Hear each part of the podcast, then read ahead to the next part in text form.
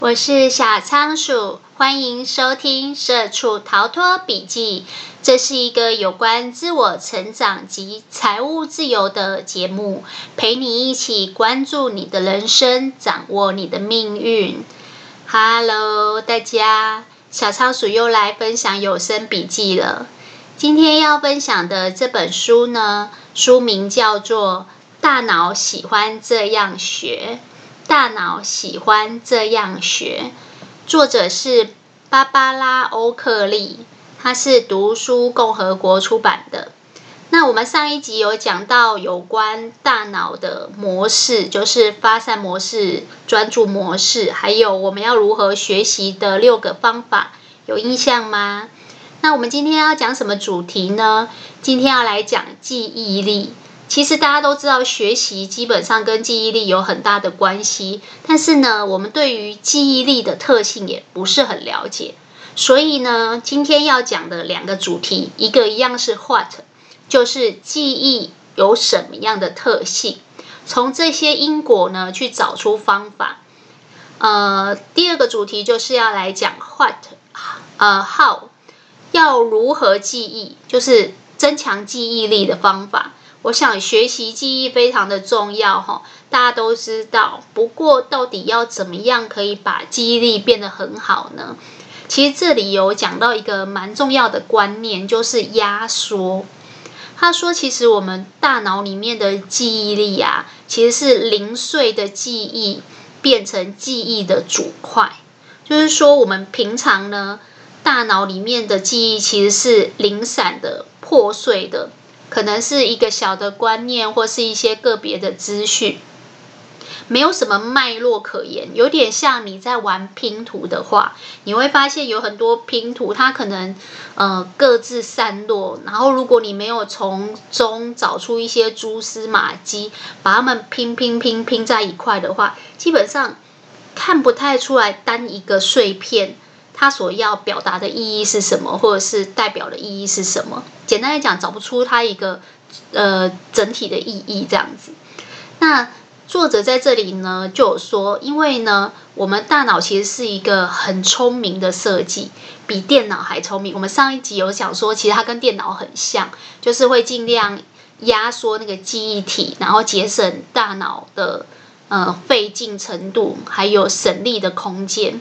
那基本上呢，这个作者他用一个还蛮好玩的举例，他说小时候我们不是有学那个地理吗？地理有一个叫大陆漂移理论，就是板块它是漂移的，就是说我们目前所看到的很多的呃几个板块啊，其实看起来像是不同的大陆板块没错，但实际上呢，在古早时候。它有可能是曾经相连在一起的，就是它其实是一整块，呃，欧亚板路啊，或者什么。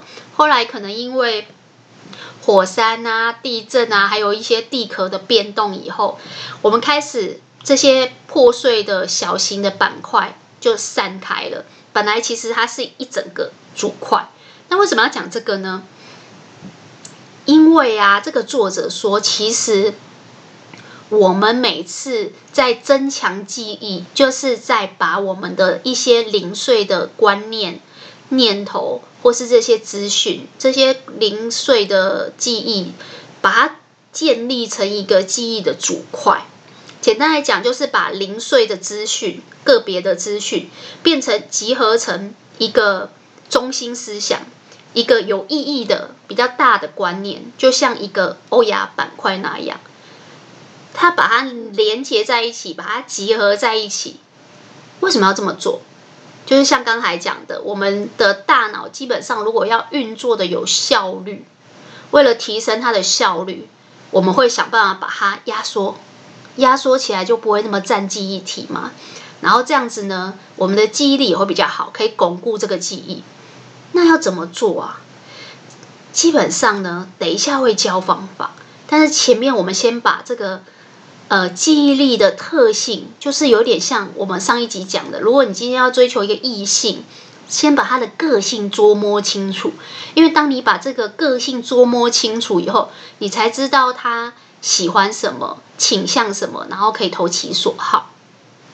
不过这边作者有稍微讲一下，说其实记忆组块的概念呢，第一个当然是省脑力嘛，因为就是资讯很多的时候，你的大脑很容易那个塞住。有时候小仓鼠讲话讲到一半也会塞住，因为想讲的东西太多了，一瞬间全部涌上来。然后有在我本专就是追踪我的，应该都知道我会放我的节目大纲分享给大家。原则上，我的节目大纲只会有一些节目的大标题，所以有时候我脑海里面可能会在抽取记忆的过程中卡住。为什么会卡住？因为会撞墙啊，就是可能瞬间好几个想法一起来，我不知道他先讲哪一个，或者是诶 A 要跳到 B 的时候，诶突然连不上了。所以他说，其实我们在抽取我们的记忆的过程中，如果要省脑力的话，其实是应该要把这些你知道会卡住的、会撞墙的这些资讯，他说这个叫知识崩解，就是突然卡住，然后愣在那里。突然崩解掉，消失了。诶，我刚才要讲什么？忘记了那种感觉。他说这种状态呢，尽量减少。那要怎么减少？就是把知识压缩起来，然后把机体的空间节省出来，省你的脑力，减少你的脑的负荷量。我不知道你们有没有一种经验，就是有时候电脑会这样。你如果同时开好几个。那个程式可能一下子 Excel 在做甘特图，然后再跑枢纽，一下子又 PowerPoint，后来又开一个 Illustrator 好了。这个 Apple 电脑最容易发生的状况就是，如果你开那个 Illustrator，因为它档案比较大，旁边又开个 Photoshop，它很快就当给你看。或者说你打开 Illustrator，可是你没有把 Painter 关掉，这个电脑就会记忆体容量不足，然后呢，负荷太大，你知道这像这种情况，如果你的电脑当机，然后你又没存档，真的很痛苦。所以你就会赶快找那个资讯人员，公司都有资讯人员，请他来救命嘛。你知道资讯来，他排除问题的第一个做法是什么吗？两个字：降压。先减少电脑目前应用程式的负荷量。他不管是哪里当掉，他一定都先帮你把应用程式关掉。这个时候，如果你没有存档，你就会很想哭，因为不能关。然后，但是你要存，你要存档，其实也是在做某一种那个电脑的运算，所以也是在进行某一个程式。这个时候，你就会发现那个记忆体负荷不来，跑不动，然后这就是当机的原因。因为他想要存档，但同时间他又要应付其他的城市正在给他的负担，所以他就挡住了。其实我们大脑也是这样，知识会崩解，会突然撞墙，然后塞住，就是因为我们没有把它压缩，或者是我们同时开启太多，它负荷不来。那怎么办呢？他说，基本上我们就要想办法建立记忆的主块，就好像建立我们记忆的肌肉，锻炼那个记忆的肌肉一样。这样子你才可以把小的观念都整合成一个中心思想，然后让你接下来要提取它的时候连接是顺畅的，然后你就会发现电脑的速度跑跑起来的速度变快了。你按存档或是按任何的步骤的时候，它反应的速度变快了。它反应的速度变快，意味着就是它里面的运作速度变快了。那其实基本上我们想办法压缩小小观念变。一个中心思想，就是为了让接下来的连接更顺畅。为什么呢？因为当你这样连接变顺畅以后，你就会有一种没来由的直觉力。就是我们之前讲高敏人，说高敏人有一种特质，就是他的直觉跟洞悉事物的本质能力特别强。所以千万不要以为高敏人是缺点。如果没有听过那一集，可以去听一下。嗯，高敏人其实是一种天赋跟优势，因为他们天生来讲就有一种综合能力，说不上理由，说不上具体的原因跟逻辑，但是呢，他综合能力就是会很快的、很顺畅的判断出这个人不对劲，或这件事情不太不要碰。呃，套一句现在年轻人喜欢讲的就是，他们很特别会闻空气，特别知道，哎，今天办公室的气氛怪怪的哦，有点奇怪哦，做什么事情最好低调一点哦。其实作者在这边就有讲说，我们每天都会接收到海量的资讯，那这些海量的资讯呢，你要怎么样把它们毫无关系，最后结合集合成一个有意义的中心思想？他说这个是最重要的事情，就很像是你今天去学跳舞，你看有些人很会跳舞，可以这样一连串的跳出很曼妙的舞姿。他说其实呢，跳舞这件事情也是从小的记忆。慢慢累积，一点一滴变成大型的记忆。一刚开始可能先学怎么站，然后旋转，然后怎么踢腿，然后你可能光踢腿你就练了三个月，然后接下来练转圈，然后再练连转两个圈，然后接下来练连续转圈。所以你去看很多舞姿，它基本上是。所有的步伐的连接，它的概念就像我们刚才说的零碎的记忆变成一个整块的记忆组块。那为什么要这么做呢？我想大家一定有听过，我们的记忆里有分短期的记忆跟长期的记忆。那这个最常听到就是说，所以要进入长期的记忆，你要重复累积，不断的练习。那这个的差别是什么？其实短期的记忆有点像是。杂耍师，你有看过那个小丑玩杂耍？手上有四颗球、五颗球，然后在空中做抛接。他抛上去以后，继续接其他的，然后可以一直持续的投这几颗球，然后一直在空中盘旋，都没有掉下来。原因是什么？原因是你在抛的这个动作的时候，其实你就提供这些物品在空中的力量。就有一点点像我们刚才在讲说，如果 Illustrator 正在用，然后同时间你又开一个 Photoshop 的时候，它可能两个都在用你这个电脑的负荷量，那你都要给它力量，所以你持续的提供它力量，是为了让它活要继续在那个电脑在运作嘛？要不然你要做什么指令，它都反应都卡卡的。那他说，基本上我们这个短期的记忆呢，空间不大。所以你每次丢一个球上去，比如说你球丢一个红色的球上去，你提供了它一个抛的力量，它上去可能只能维持个五秒，然后接下来你又接了橘色的球，然后又接了黄色的球，你这样子连续在抛啊，你要每一次都给抛的力量，它才有办法一直维持着，要不然呢？要不然它就会掉下来，掉在地上碎光光，对不对？其实呢，我们的短期记忆就像这个杂耍师一样，就是如果这个东西你吸收了，比如说我今天读了一个新的书，然后我吸收进脑海里面，我抛出去了，我抛了一个力量进我脑海里面，它可以持续大概半天到一天。但是如果当天睡觉前，我们上次有讲嘛，当天睡觉前会忘掉一半以上。如果我当天睡觉前没有复习，我隔天早上起来也没有复习，我隔天中午在看它的时候有点模糊了。我再过两三天以后，基本上我忘光了。为什么？记不记得我一直说的，大脑是一个很懒的机器，它可能比我们电脑还懒，它的 CPU 其实是非常有限的。就是它的运作的那个速度啊，还有它的记忆体的容量都是非常有限的，所以它会尽量维持自己在一个不要负荷过度的状态。所以大脑其实最重要的一件工作，除了我们上次讲说它有专注跟发散的两种模式要切换来切换去，这很累了吧？多工诶。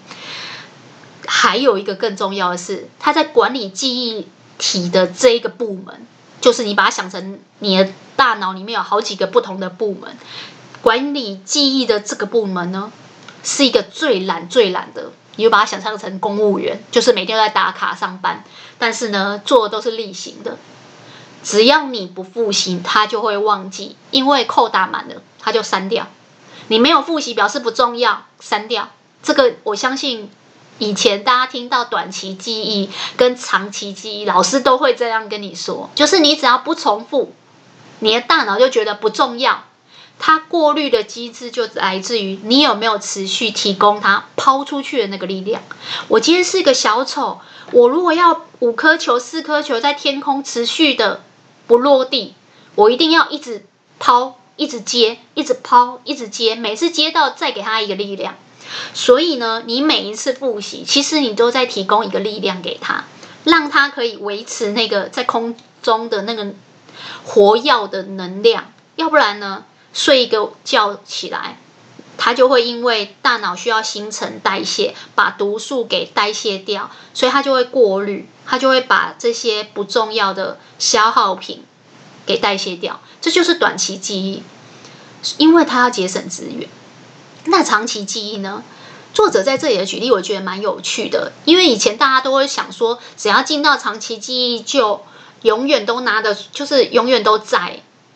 可是你又不确定它到底在哪里，对，所以作者的举例我觉得蛮有趣的。他说，长期记忆你把它想象成是一个大的仓库，现在很多的那个呃物流配送的那个平台啊，他们都会做那种大的仓库，包含生鲜，生鲜现在最流行做那种冷链，就是冷冻的那个传送链，那。这种大型的仓库，它有一个很大的特色，就是说各家的品牌，你来我这个平台，比如说我是 Momo，或是我是 PC Home，你来我这里上架呢，你所有东西都可以进仓。之前小仓鼠在做行销的时候，跟平台谈这一类的活动的时候，就发现哦，原来他们有这种区别，就是说，假设你今天上 PC Home，有两种销售模式，一种就是说，呃。客人下单以后，我请你这个厂商，我告诉你这个厂商说，哦，客人下了呃书三本，哦，假设你是远流出版社，或是你是高宝出版社，麻烦你把书配送到客人的住址，他的地址是什么什么什么这样子。你收到订单以后，你就去配送。简单来讲，客人是从出版社这边收到书，收到他所订购的商品。但是另外一种做法呢？我们叫寄仓，这是以前的经验，现在应该又不一样了。而是呃，我们因为要推，比如说 PC Home 二十四小时线上到货，所以要拼的是时效，就是提取的速度一定要快，客人要。在半天或一天之内就拿到东西，客人并不在意东西是由出版社寄还是由 PCO 或 Momo 寄，但是客人会很在意，说我下单了以后怎么那么久东西还没来，这个平台是不是有问题？所以呢，这个大型的仓库的概念就像寄仓，就是说，当你把东西放进去了，因为呃我要放各品牌的东西，所以我的容量非常大。但是呢，我出货速度也要快，因为客人没耐心等。哦，有趣哈、哦！长期记忆是这样，它就是一个仓库。没错，你只要重复温习复习你想要记下来的东西，它基本都会进入你的长期记忆。而且它是一个很大容量的仓库，但它有一个很致命的缺点，就是因为东西非常多，因为所有你在 Momo 上看到的东西都记记放的记。寄放在我这个仓库了，所以呢，我的物流人员每次要出货的时候，基本上他们如果没有做一些分门别类的话，是很难找出东西的。那这个呢，就跟我们的大脑的记忆力是一样的。虽然我们很认真的去把东西寄到仓库了，就是我们的那些片段的资讯，我们都寄到仓库了，可是有时候就寄，就是诶。我记得有啊，诶，这怎么想不起来？记不记得我说的，就是有时候讲那个节目的时候也是会卡住，有没有？对，所以呢，当然最主要的方法就是从短期变成长期，就是像我之前讲的，很多人都知道，就是要长一直重复的复习它，反复，然后用时间间隔的方式去让它存进去，但存进去以后又不好拿出来。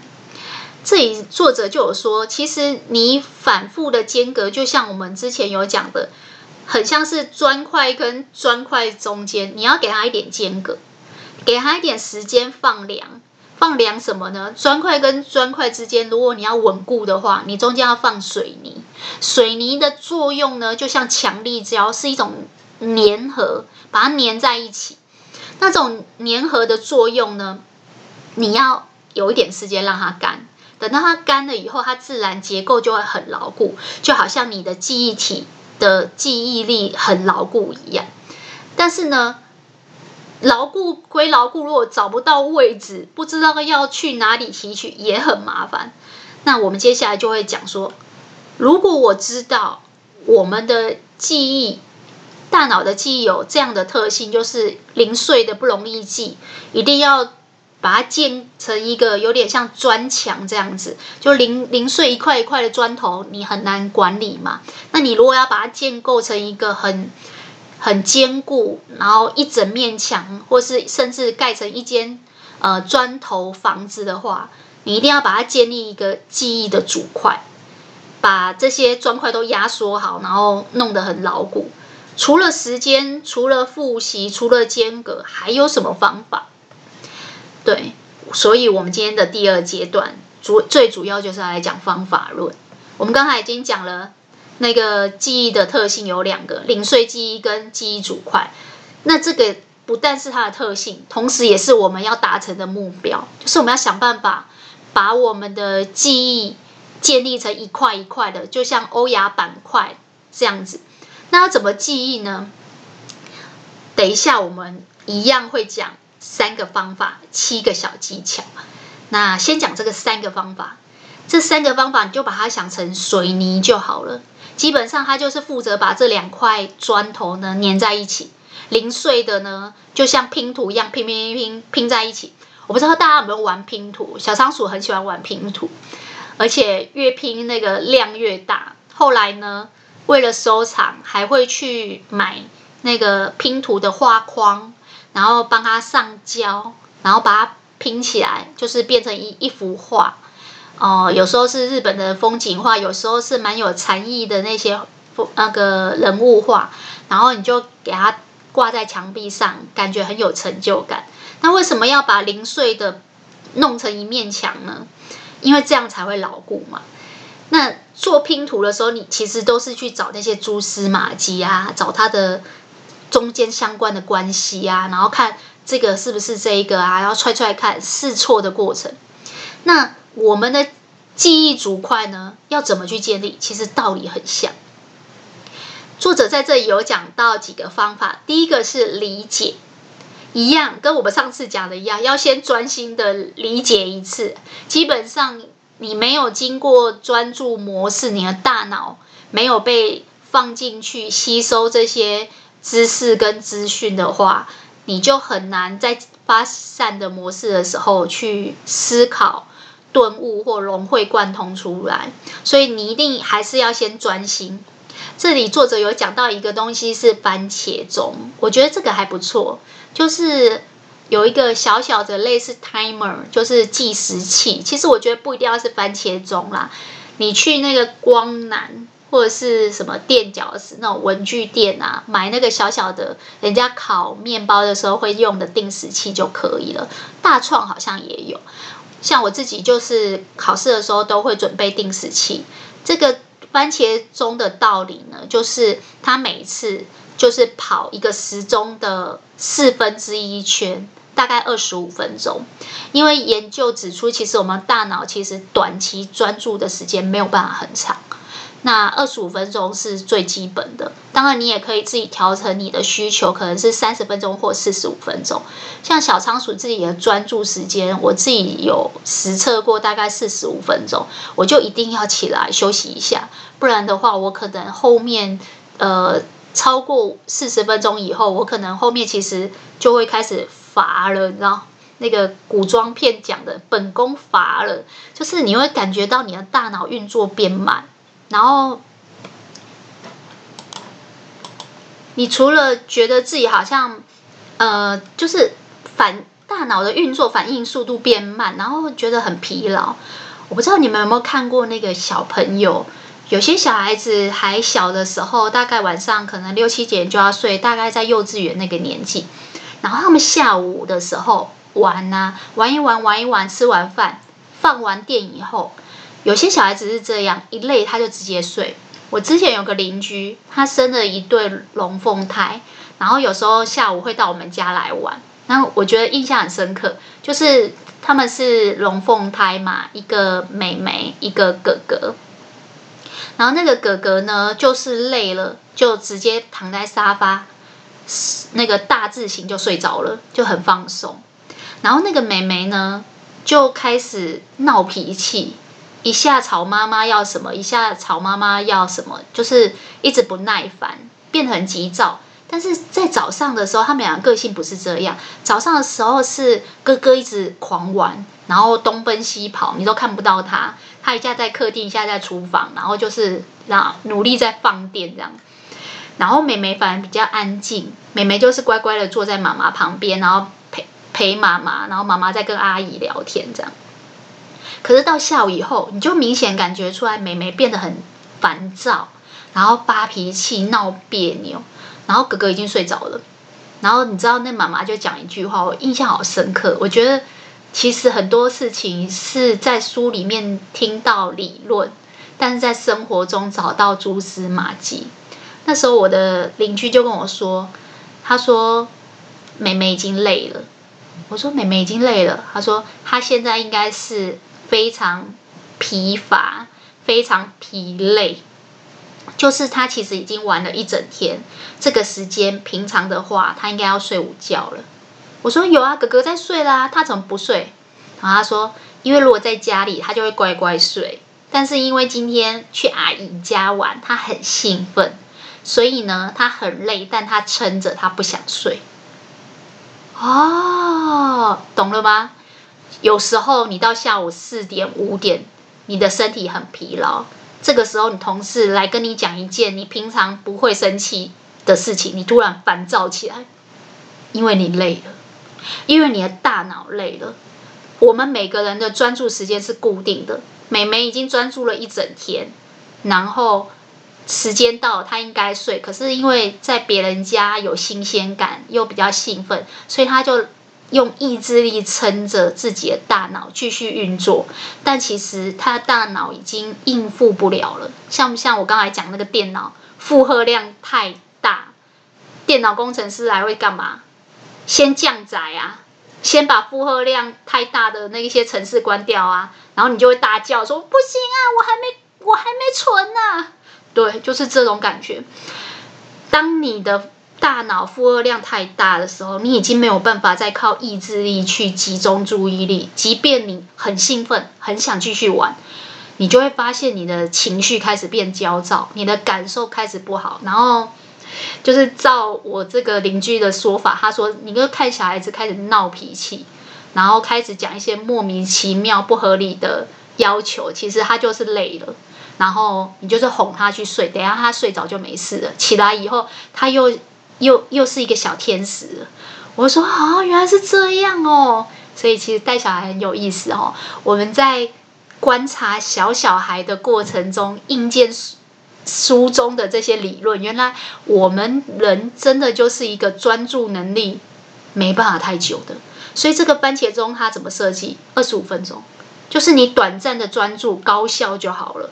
然后时间到你就休息。那如果你觉得你可以专注的时间比较长，或者说你不喜欢一直被打断，你可以设四十五分钟。真的，我之前在图书馆实测过。不过你在图书馆不要用有声音的，你会被隔壁的。最好用震动。其实我觉得震动也很难，因为震动放在那个图书馆木头的桌子上，隔壁还是会等你。所以还是我觉得控制一下自己的休息时间很重要。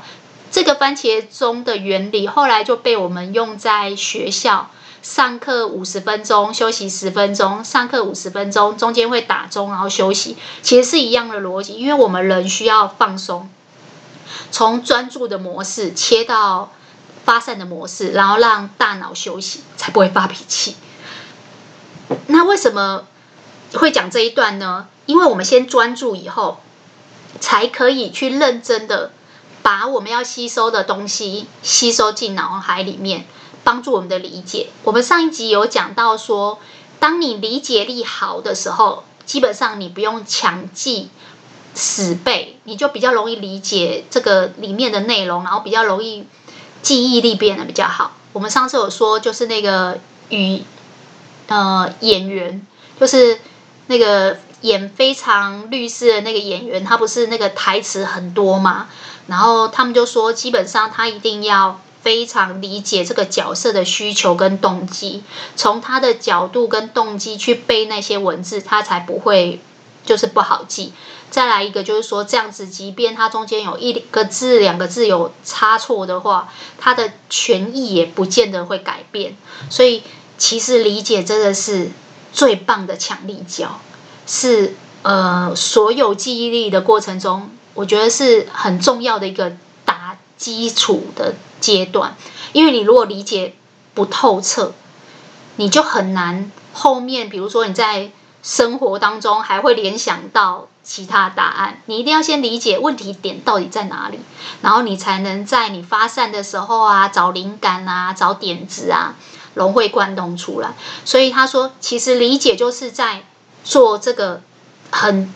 强力粘粘合的动作，就是先把这件事情问题意识先进到你的脑海里面。那接下来呢？你理解完以后，接下来就是做归纳。我不知道大家喜不喜欢做归纳。小仓鼠念书非常喜欢做归纳。呃，大家会说哦，喜欢做归纳应该是逻辑很好吧，或者是推理能力很好。No no no no no。我最常讲一句话。人的本性，人会从本性出发。小仓鼠不是有说过，上一集我有自己爆料说，我自己念书以前念的很差，那考大考的时候都惨遭滑铁卢，有没有？为什么喜欢归纳？因为我我要在考试前最后一周短期冲刺，我一定要归纳。归纳等于什么？归纳等于简化。简单来讲，就是把已经记过的、已经会的，用不会的，用用已经会的，用就是已经会的去记这些新的不会的。因为我不想记太多，所以我都会尽量在脑海里面搜寻以前有记忆过的记忆痕迹。呃，什么那个物理还是什么化学，氢锂钠钾卢瑟法比美盖斯贝雷，呃，那个。那个化学元素表有没有？我记得我那时候也是都用简化跟口诀归纳的方法，把很相近的东西都简化掉。所以归纳其实并不是大家想的什么逻辑啊、推理能力啊多好，归纳就是懒人啊。归纳就是把所有事情简化变成懒人包。为什么这么说呢？这个作者又讲一个很好笑，他说归纳就是抽象的东西连接在一起。比如说你跟大脑说我要换衣服，大脑在背后他就会想象出换衣服要做的一连串的手的动作啊、身体的动作啊，还有要想衣服在哪里、哪个抽屉呀，这些所有背后大脑要做的复杂动作，被归纳在一起，收纳在一个小小的记忆抽屉。那个抽屉就叫做我要换衣服，大脑就会跟着做，所以你会发现，像我们前面讲的，比如说弹钢琴啊，或者是你打电脑的时候，有时候开机要按密码，其实那些东西已经在大脑里面，它是一个组块，就是一整组的，然后你只要。给大脑这个指令，它就会自动启动后面一连串的动作，因为这样最简单。你只要给一个简单的指令，大脑后面就会做所有复杂的事情。归纳就是在做这件事情，其实很像我们上次讲那个，如果你学习要学得好啊，你不要一直画线，而是要找重点，是一样的。画线跟找重点是什么呢？画线呢是加法。找重点是减法，你知道什么叫减法吗？就是说，如果这一篇文章通篇讲的就只有 A 导致 B，然后等于 C，我看完以后大概知道这个，我会先找某一句我觉得写的最好的当 main idea 主旨画下来以后，然后呢，然后就做减法，其他的东西叫删去。A 这个是小 A。A plus A 什么什么，其实都等于 A 或相似于 A。我可能就会用荧光笔画到旁边去，让他知道说他的换句话说是什么。但是其实都不都不重要，那些叫删去，那些是减法。所以你整篇文章可能三页五页，你只要记一句话就好，就是 A 导致 B 等于 C，有没有很简单？你听小仓鼠讲这个节目，再去看我本专上的那个脚本，我真的是用这样去记忆整本书的，就是。因为什么等于什么，所以什么，这样讲话，第一个头尾有逻辑嘛，因为有因果关系，你一步一步拆解，不会到最后牛头不对马尾，这是很重要，因为你讲讲节目的内容不可能让人家听不懂嘛，所以你一定会有因果关系。第二个是重复的东西不用再讲，就简化掉。所以如果你觉得我用一个小时的时间，把一本书的内容简化成这样，你还觉得不够？那你要自己花呃一个下午或是两三天去看完一本书，当然也是可以。只是我觉得这种归纳简化的的概念一定要把它学起来，因为其实你每一次念书都在做这件事，就减法。但你如果划线，就是一直加法。为什么？这一句也是重点，那一句也是重点，在你脑海里面这四页既然有八个重点，你怎么会记得起来？你讲到第三个你就忘了。所以啊，如果要把这个记忆力提升的话，理解跟归纳能力很重要。理解你可以用番茄钟，归纳你可以用简化的，通篇只要一句话。再来呢，第二个，建立脉络。建立脉络是为什么小仓鼠喜欢做相对比较长的节目的原因。当你在背一个东西的时候，你要简化，让它尽量短。可是脉络很重要，为什么呢？因为脉络会增加刚才那个强力胶理解。理解不是只有上课听懂了，然后专注理解一次，也不是只是用番茄钟让你记得，而是。你要上下的这个连接关系，什么样的连接关系呢？简单来讲，在你的脑海里面要建一个 SOP，模组化。我们现在就是要把我们平常很碎片，像拼图一般小小的记忆，变成一个记忆的组块。当然要做模组化，怎么做模组化呢？第一个，比如说你平常在做考古题的时候，你。呃，刚学一个新的科目，呃，上课先理解了，然后也归纳简化出说，哦，有几个公式非常重要，一定要记起来。接下来老师就会叫你去做题目，你就去做。像上一集我们有讲说，如果大的考试，你至少抓一百题的考古题，因为出题老师怎么出，基本上就是不会脱离舒适圈，因为他不想出包，所以你就是先做题目，这叫刷题，就是一直不断的反复刷。为什么要做这件事呢？因为你要在你的大脑里面很有意识的刻意练习，让你大脑建立一个 SOP。简单来讲，就是刺激反应，就是题目来你就反射神经，题目来你就反射神经。那这个 SOP 是怎样呢？因为你题目做多了以后，你就会发现，其实每个解题它都有一定的步骤跟次序，可能先拆解第一个问号，再拆解第二个小问号。最后再通篇回答整个主旨，它是有一个技巧在的，所以你做考古题做多就会知道。第二个呢，就是你做完很多考古题以后，你就会发现，哦，我们有时候呢是呃知道公式，可是我不知道如何要用这个公式。更难的是，你不知道何时用这个公式。简单来讲。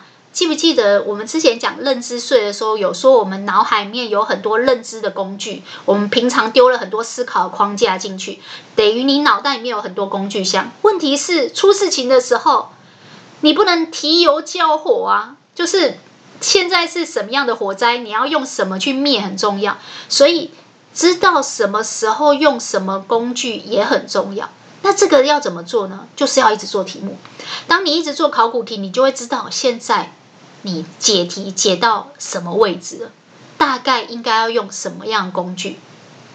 所以久了，哎，你不但那个刺激反射的 SOP 有了，你也那拿工具的速度是正确的跟快速的，这样就会帮助你在解决问题的时候，哎，移转移动的速度变得很快。其实作者在这里有讲到一个概念，就是说，因为我们每天每天在刷这些考古题啊，这个是在锻炼一个最扎马步的实力。那这个实力呢，是第一个透过你练习考古题，第二个乘以掌握技巧。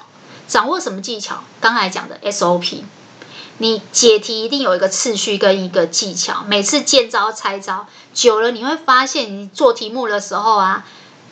看到题目就先圈那几个关键字，那几个关键字，尤其是法科、法律有关的，你会发现这几个通常就是已经在暗示你，就是解题要朝的方向是哪边。所以要锻炼自己坚强的实力，最好的方法就是透过练习成语掌握技巧，这样反复反复，你的记忆力就会变得很牢固。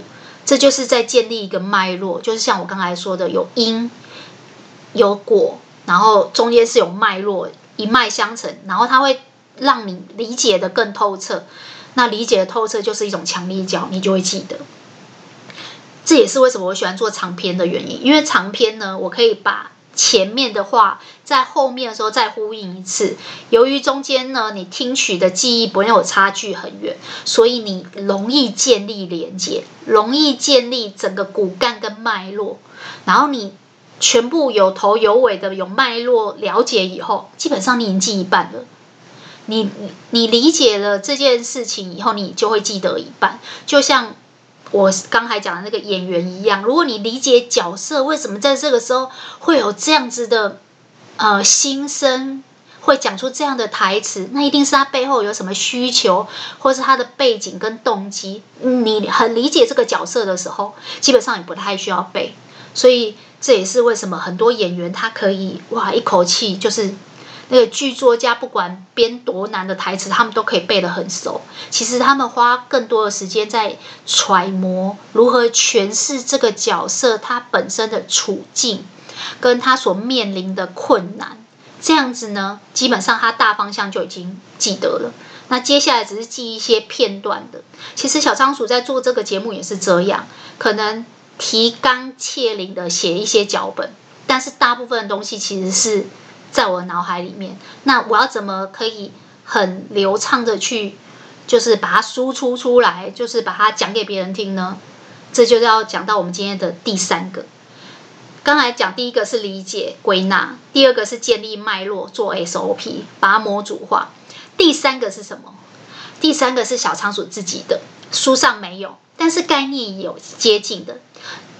呃，小仓鼠自己把它取名叫做“记忆抽屉的把手”，就是你想象我们这个是一个大的仓库，呃，这些东西我已经反反复复，呃，同一，比如说这是一本政治学，我已经念六次了这一本书，我已经这样一直不断的滚它，滚了六次，所以照理说它一定不会在我短期记忆，一定在我长期记忆。但记不记得我刚才说的长期记忆是什么？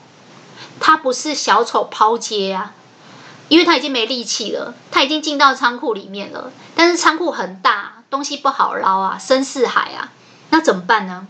你就想象这个大的仓库呢，每一个层板呐都有那个抽屉，一格一格的，就像我们家里的那个收纳柜一样。这每一个记忆抽屉里面都放着你要。你已经下了功夫要记的那些观念啊，呃，专有名词啊，法条啊，法条的号码啊，还有 keyword 啊，你关键字没写就没有分嘛。你这个大脑的记忆抽屉里面都放了这些东西了，问题是要用的时候找不到。就像我刚才说的，客人下单了二十四小时内，哎，现在还有那个半日配。我最近还蛮常用，就是全联还有那个小时配，一小时之内送来。它不是半天到，它是小时配，小时达。对，我觉得那真的很猛。而且有时候你订好像超过八百还是九百，它还帮你折一百。简单来讲，就是你订了以后，可能你中间有一瓶牛奶是一百块，那一瓶牛奶他送你，我觉得很棒哎。他们好像是跟 Uber E 合作，我不是很确定，你们可以补充。好，我们离题了。这个记忆抽屉的把手是什么概念呢？就是因为要快速的送到客人手上，要方便你提取这些记忆，所以这个记忆呢，不但要记得深，容量要多，而且也一定要牢固。我们刚才都在讲怎么用水泥把这些砖墙砌得很牢固，对不对？还有一个要好用啊，就要每次一拉出来就出来啦，不会那边找半天。你就把它想成是这个大的。长期的记忆的仓库里面呢，你最少要有那个仓库的钥匙吧，要不然大门深锁，你要怎么拿货啊？客人要拿哎、所以呢，第一件事情也是最重要一件事情，就是你要想象说，我的这些抽屉我一定要做把手，把手是方便我提取用的，这叫提取力，就是那你除了要记忆力，你还要提取力，记不记得我上次有讲过？你考大型考试，尤其是台大、政大那些法律研究所的学生，本科系，他们都是一等一的人才，就是念完台大四年，然后接紧接着要考台大的研究所。你要跟他们一起考法律研究所，你觉得你要凭什么赢？你会背，他也很会背啊；你会写，他也很会写；你会掰，他也很会掰，怎么办？我们呢，不是要拼记得多而已，我们还要拼忘记的少。上去考场临场发挥的时候，不要失常。不要失常，就是你提取速度很快，很有自信，然后正比级书之余又没有漏，没有漏很难呢。我们上次不是讲吗？你要记忆力记一件事情，就是要抓漏。然后把那些洞都补起来，要不然这个房子一直漏水，那你记了又忘，记了又忘，没用。所以这个提取力呢，就是上考场的时候，你不但已经记得，而且你忘的比人家少。简单来讲，你这间房子不但不漏水，外面还漂漂亮亮的，呃，装潢的很好，然后很好用，所以人家就喜欢嘛。嗯，房价就会高。呃，又扯远了。好，所以呢。这个提取力既然这么重要，我们要做一件事情，那就是下功夫把这个观念，或是你要记得这个资讯，把它编进你的长期记忆。除了我们刚才说短期的一直重复、一直重复，然后会变长期的记忆以外，你要怎么把这些记忆一勾就勾出来？就仿佛你这个抽屉上有挂一个很顺手的手把。哎，我不知道大家有没有装潢过？现在手把很多种，哎，有那种就是呃小型的圆圆的拉，也有那种呃么字形。最有趣的是，现在还有那种隐藏的，就是拍拍门。你你不是拉它，你是拍它，它就会开门。来多拍两下，它就会开门。然后这个更有趣的是，等到地震的时候。它只要遇到侦测到地震在晃动的时候，它会自动扣住。我记得如如果没有错，是几个日系的大的厨具品牌都有做这样的设计。因为我们很多的呃厨具的上柜，就是上面的那个吊柜，都会放一些呃盘子啊、碗啊。如果遇到地震的时候，门片打开，这个东西会散落出来，会造成人的危险。所以很多家都会做类似这样子，就是。它的铰链本身就有设计防地震的模式，只要遇到晃动，它会锁住，以避免里面的呃玻璃制品或者是重的东西直接摔出来砸伤人。那这个手把很重要诶，因为这个手把会保护你的安全。这手把也很重要，是让你上考场不会忘记东西。这作者就举例说，那就很像是你的记忆就像一条缎带，你在前面的头把它打一个结，然后呢，你如果要拉这个缎带的时候，就比较方便，一拉它就很像那个很滑溜的缎带，这样滑顺的抽取出来。其实我觉得你把它想象成胶带也可以。我不知道大家有没有玩那个透明胶带，每次都找不到那个头，然后那边抠半天都找不到那个头。后来有些人用完以后就会把它反折起来，粘起来，让它有一个把手。这个把手用来干嘛？让你下一次要用的时候方便。抽取用的。那就跟这个记忆力一样，既然你已经花这么多力气把你的短期记忆重复、重复的进到你的长期记忆，但是你没有做把手，你没有办法一拉就很划算溜出来，有什么用？有什么用？你上考场你一样写不出来，没有用，没有用。所以呢，我们知道了这三个方法增强记忆力：第一个理解归纳，第二个见脉络 SOP，第三个做把手，做抽屉的把手。那怎么做把手？这才是难的。嗯，没错。所以接下来我们就是要来讲七个很小的技巧。这个真的已经是呃实用的工具，很多人会教，但是呢没有把它整合过。那我们来学一下，说到底要怎么样拿到那个长期记忆的仓库的钥匙？怎么样下功夫把这些把手做起来？我这边呢，把它分类成两个方向：第一个找漏洞，第二个补漏洞，这么简单，各三个，呃，各呃找漏洞四个，然后补漏洞三个。其实道理很接近。我希望大家可以把它学起来，是因为这个东西其实真的不是只有考试用。你不要想说我脱离学校了，不需要学这个。No No No，你老板跟你交代事情，你记不得也是不行。老板只要讲超过三句，第四句以后你就忘光了。那你的考绩表现，以前我们在写企划案的时候，老板非常喜欢在动脑会议上噼里啪啦讲一堆，然后等到你回到电脑前面，打开 PowerPoint 要写你的简报，要写你的企划的时候，就他到底讲了什么？你手如果不够快，记不没有做笔记，然后你回想起来理解力又不强，然后你的记忆力又差，那你就东漏西漏。等到你去交你的企划案的时候，你老板就是找漏洞的时候，然后你就是每天在补破网，所以你会发现你案子一直被退，一直被改，一直重新送审，这样永远不会过，然后挫折很多。其实我觉得在生活上这些技巧也非常好用，但是道理都一样，只是提供几个小技巧给大家，希望对大家有帮助。第一个呢。我们刚才有讲写题目嘛，考古题刷题，这里有讲一个 Anki，我觉得这个蛮好用的，我自己有也有用这个方法。不过它有一个很大的缺点，是我后来没有再继续用的原因，就是到最后你要管理很多这个 Anki，就是学习卡小卡片，其实你把它想成类似名片般的大小，或者是。类似我们小时候学英文的那个单字卡都一样，就是正反面，正面写题目，后面写答案，然后一直反复问自己，因为你不可能每天都叫同学问你啊，同学没那么有空嘛。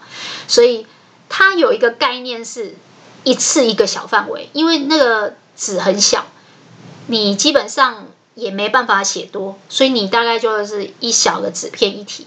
它的好处就是各个击破，然后聚沙成塔。因为你每一次只要回答这么一个小小的问题，所以你没有觉得很有负担。你可以每天都准备一点点，就跟背单词一样。你如果一天背五百个记不起来，可是你每天背五个，你记得起来。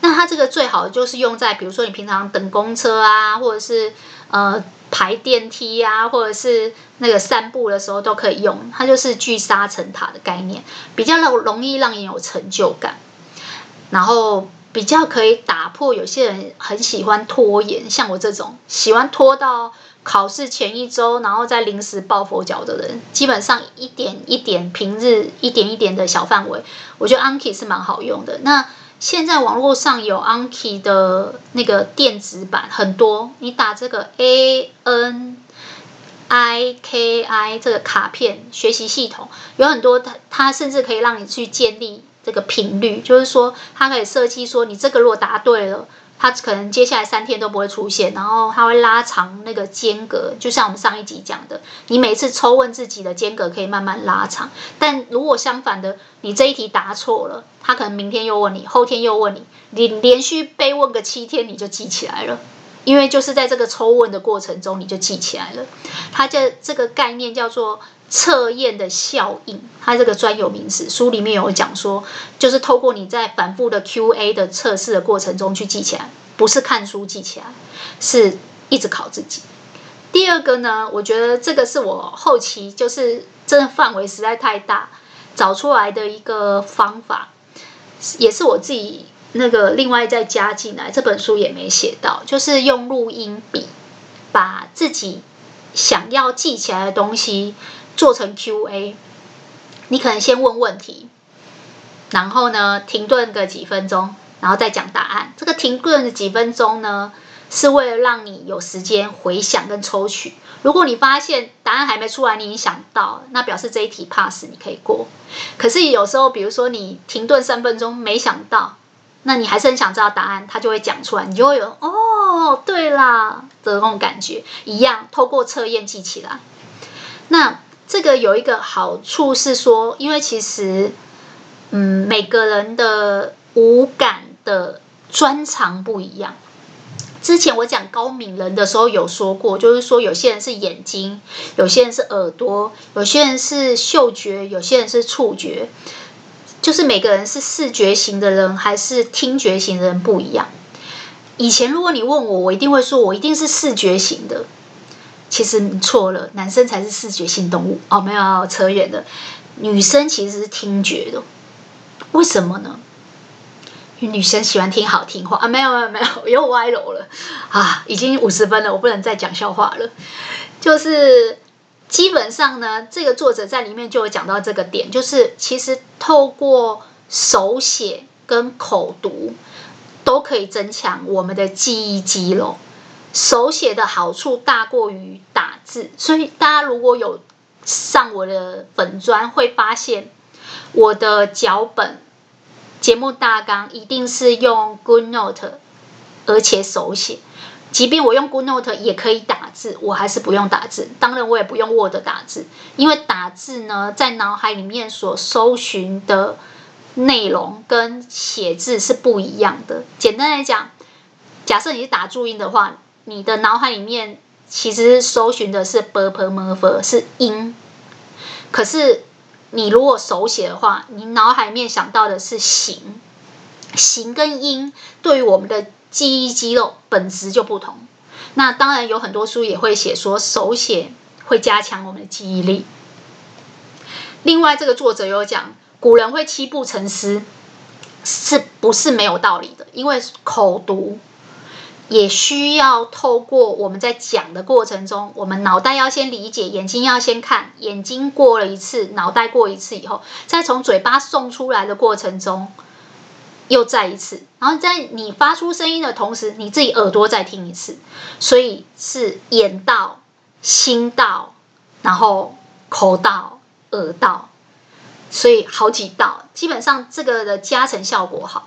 那我自己用录音笔的方法，我觉得很简单，就是我每次念完一个章节，我会把它录成小小一整节一小段，然后呢，我在什么时候听？我睡觉前不会听，我在早上起来刷牙的时候听，听我昨天到底念的什么鬼？然后呢，我就会发现，因为我们刷牙不是都在那个厕所嘛，照着镜子，我发现我们眉头深锁，刷牙为什么？因为那个小仓鼠一开头就是跟我做节目一样，我们今天来讨论记忆力。你们觉得记忆力是什么样的个性的人？如果你要追他，他应该是什么个性？两个，然后中间开始停顿，两个。记忆力就像我现在问你，呃，我们上一集有讲那个大脑，我们都不认识我们自己的大脑，大脑到底喜欢什么？大脑有两个特性。我现在停，一、二、三、四，你想一下，大脑有两哪两个特性？五、六、七、八、九、十，时间到，还没想起来吗？这一题要重读，上一集要再听一次。大脑有两个特性：专注跟发散。等到我又跟你讲，就哦，对吼，对，就这种感觉，因为那个对吼会让你记起来。其实有时候你是一直不断在问自己，然后在那个对吼的过程中学起来，所以他刚刚才讲这个叫什么测验效应，就是这个效果很好，比你再看一次书效果好，因为在你的大脑里面，你有先经历过很痛苦，皱着眉头，刷着牙，皱着眉头想说，昨天读了什么？这一题是什么？两个特性有吗？什么？一直在想这一段的时候，因为你经过。艰难的苦思，你的大脑会觉得啊，主人现在要拿的这个好像很重要，那个到底在哪个抽屉呀？手把长怎样？我想不起来了。你只要经历过这个痛苦的感觉，就是我们上次讲学习的心态里面，如果你要积极的达到目标，你一定要经历过费力的过程，下苦功、费劲的回想的过程。那为什么大家都不这么做？因为大家都比较不想费力，因为呆呆的坐在那里看书比较轻松。真的，所以作者这边有讲说，哦，你的你的声音啊，或者是你把它讲出来朗读啊，都有帮助。还有一个帮助就是运动，比如说你不用真的去做一个太难的什么肌耐力运动，或是什么有氧太难的。他说：“古人不是七步成诗，就是散步吗？在庭院散步吗？就是小桥流水。”他说：“你边散步边阅读，比你呆坐在书桌前面看书好，因为我们的大脑需要透过运动啊，血液循环增加我们的血血的那个运作能力。然后你的大脑的这个运作能力一强的时候，你的记忆力跟学习力都会变好。所以你知道，我真的是在考试的时候看了这本书。”只要我在图书馆念书念一念累了，我就拿着我的小卡片，然后下楼去图书馆，或是呃去图书馆底下的什么公园，然后那边晃，然后这边散步，然后就是看一下题目，然后回想一下答案，看一下题目，回想一下答案，要不然就戴着耳机听我自己问我自己，然后我在脑海里面一二三四五就想那十分钟，然后如果我想不出来。我不但当下听到答案就是记得以外，我回去会再把那一段再看一次。为什么？因为加强记忆最好的方法是再理解一次，它是最好的强力胶。那这个这两个方法，不管用卡片啊，或者是用录音笔啊，去反复的这样滚题目啊，基本上都是帮你找漏洞，去找你记不起来的有什么，你就不要再一直去念你熟悉已经会的。那第三个方法呢？第三个方法，小仓鼠现在正在现身说法，就叫转述。简单来讲，讲一次给别人听。透过你因为要讲给别人听，或是跟人家讨论，所以你一定会去做准备。这个教学的备课的过程，你可能会稍微，哎，像我这样子写个脚本啊，融会贯通一下，才不会讲一讲自己跟自己打架。甚至你可能会。就是在生活中去讲想一些例子啊，我印象很深刻。我那时候上课的时候，呃，上了很多什么行政学的呃专有名词，其中有一个就讲说什么公共利益啊，大家都会因为资讯不透明啊，然后就搭便车啊。基本上因为这些呃行政学的理论都是从企业管理的理论衍生到公部门使用的，所以呢，私部门。原本在气管，那公部门就叫做行政学。那这些理论呢，它翻译的关系就会变得很拗口，然后相对不好理解。倘若你就是囫囵吞枣，根本搞不清楚他在干嘛，然后就印记在脑海里面。等到考试的时候一紧张啊，你要硬要写那些呃课本上的关键字，然后又揣摩不达意的时候，就写的二二六六的。你知道我是怎么理解这一段吗？我就是在生活中找例子，因为他们说只要有关公共利益的，就一定会有一些人想要搭便车。然后我就想到说，哦，一个社区会有个管理管理员，呃，管委会。然后为什么大家都不想当管委会的委员呢？因为小仓鼠被人家选去当管委会，然后我很不想做，那大家一直要推给你做，然后我就发现大家都不想做。那我就想说，为什么呢？后来想想，这是人性，因为大家都只想搭便车。反正呢，你们管委会去跟建商谈啊，去跟什么那个物业谈啊，你不管谈得好，谈得不好呢，我只要搭便车就好。这是公共利益，我那么卖力花我的时间干嘛呢？我花了很多我的时间，结果到最后大家一起搭便车，然后呢，我还惹了一身腥。所以我就发现，哦，原来是这样，所以大家都。不想当管委会，然后就是大家都都跟我说，你可以辞，赶快辞，因为这个这个很多奸商会找麻烦或什么的。后来就想说，哦，原来是这样，所以你知道这个例子是怎么找到的？就是我在。上完这个函授的课程，听完搭便车的这个理论以后，我就讲给别人听。我可能吃饭的时候就讲给我家里的人听，然后家里人就跟我讨论说：“有啊，那个管委会不就是这样啊？他们都大家都想搭便车，没有人想出钱出力啊。”哦，这个过程不是只有我转述给别人，我要先讲出来，自己要理解。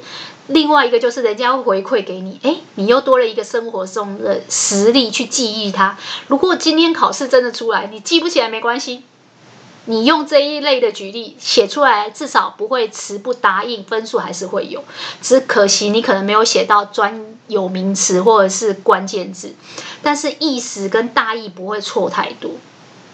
所以呢，其实，在转述就是跟别人讲给别人听的过程中，第一个你会发现一个好处，就是你会发现你哪里卡住。像我每次在做这个节目的时候，我发现我哪里卡住，我就会回去再把那一段练顺一点。下一次我要再拿出来做举例的时候，我就不会卡。所以你们会发现说，我的节目可以越做越长，而且中间停顿的次数会慢慢变少，呃，减少了很多剪接跟修剪。其实这都靠练习啊，真的没有什么别的方法，只能下笨功夫。第二个就是因为这样子一直的跟人家讨论，你反而容易记得牢，因为人家跟你讲了这个例子，反而诶比较容易理解了。还有一个就是人都是这样，因为你要讲给别人听，所以你就会突然比较兴奋的，增加了学习的热忱。啊，本来只是这样自己自言自语，然后录音很无聊，写在卡片上更无聊，对不对？因为很静态嘛。当你在讲出来的时候，这就是为什么有些那个学生很会念书的都会组类似读书会的原因。那第四个找漏洞的方法呢，就是换个环境。作者这边讲到的这个换个环境，其实我觉得跟刚才我们讲运动啊、散步的概念很像，就是跳脱平常读书的环境。假设你平常都在自己的家里读，你可以去图书馆；如果你平常都在图书馆，你可以去公园散步。为什么呢？发散模式，记不记得我们上一集才讲的？当你发散模式的时候，人放松下来，灵感就来了，触类旁通。所以换个环境念书，有时候也可以帮你找出你的漏洞。还有，记得一件事。考试的时候，你绝对不是在你现在的位置啊，所以适应环境、适应不同的考场，也是一种能力啊。所以偶尔要换个环境，不要让自己就是过度在舒适圈。如果你每天都在你的书房，过度舒适和没有噪音，然后没有干扰，结果你到考场旁边那个一直摇脚，你就麻烦了；一直甩笔，你就昏了。所以。偶尔要换换环境，因为这个是适应能力的训练。那讲完这四个找漏洞的方法呢，我们来讲几个怎么补漏洞。我讲这几个，我相信大家都在小仓鼠的节目里面常常听到。第一个当然就是因为你有录音有 QA，所以你就是录音反复嘛。第二个呢，其实我觉得它跟 Anki 很像，就是用 N 次贴。你可以用 N 次贴限制自己小范围的。摘要这一个章节的重点，小仓鼠现在还是用这个方法。比如说我在读这个大脑喜欢这么学，它有五个章节，我可能每个章节就贴一张 N 次贴。这个章节读到底，我觉得最重要的 main idea 是什么？然后因为等于所以大概是怎样写下来，提供一个就是下一次我要温习复习的时候，我只要看到我自己的笔记，马上就可以一连串的。整个记忆抽屉拉出来，这样就够了，这样就够了。因为这样子少量多次，少量多次，你反而容易记得熟，因为你一直在回想。然后最重要，今天要讲的第三个方法，我觉得有听我的节目的应该猜得到，就是建立口诀。有时候我们比考试不是比谁懂得多，也不是比谁记得多，是比忘记，对不对？那，你总会漏吧？七个什么小点，八个注意事项，四个步骤，什么三个什么，很容易混乱啊。那只要超过三，你就会记，你就会漏。